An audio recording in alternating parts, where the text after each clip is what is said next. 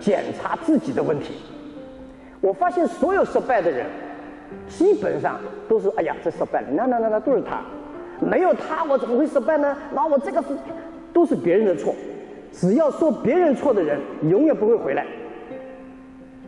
我的合作伙伴很多，这几年我一直在关注，因为说实在，如果在座很多人想做创业，有一样东西我恳请大家注意：多学习别人失败的经历，少学别人成功的经验。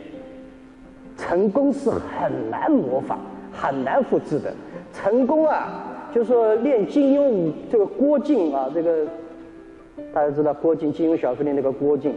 郭靖武功高，他除了有碰上好的老师，还吃了一条蛇，哇，雪莉的很，各种奇奇怪样的奇遇很多。你未必能碰上这些奇遇，但是失败都是差不多的。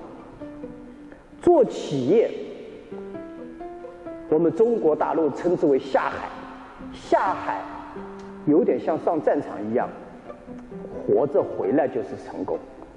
做企业就打仗一样，你一打仗啊，你活回来那就是成功了。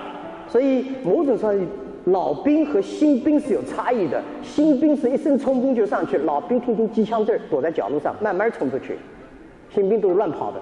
所以我们做企业做创业者，一定要知道哪些死门是不能去干。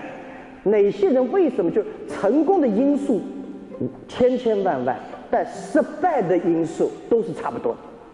你把全所有失败的人的经历合在一起一比，你发现就十几个错误。把这些错误你认真研究，为什么他犯这个错误？我告诉你，你也会犯。如果你不知道，如果你甚至你不去尝试，也会犯。所以我希望大家多花点时间。在别人怎么失败？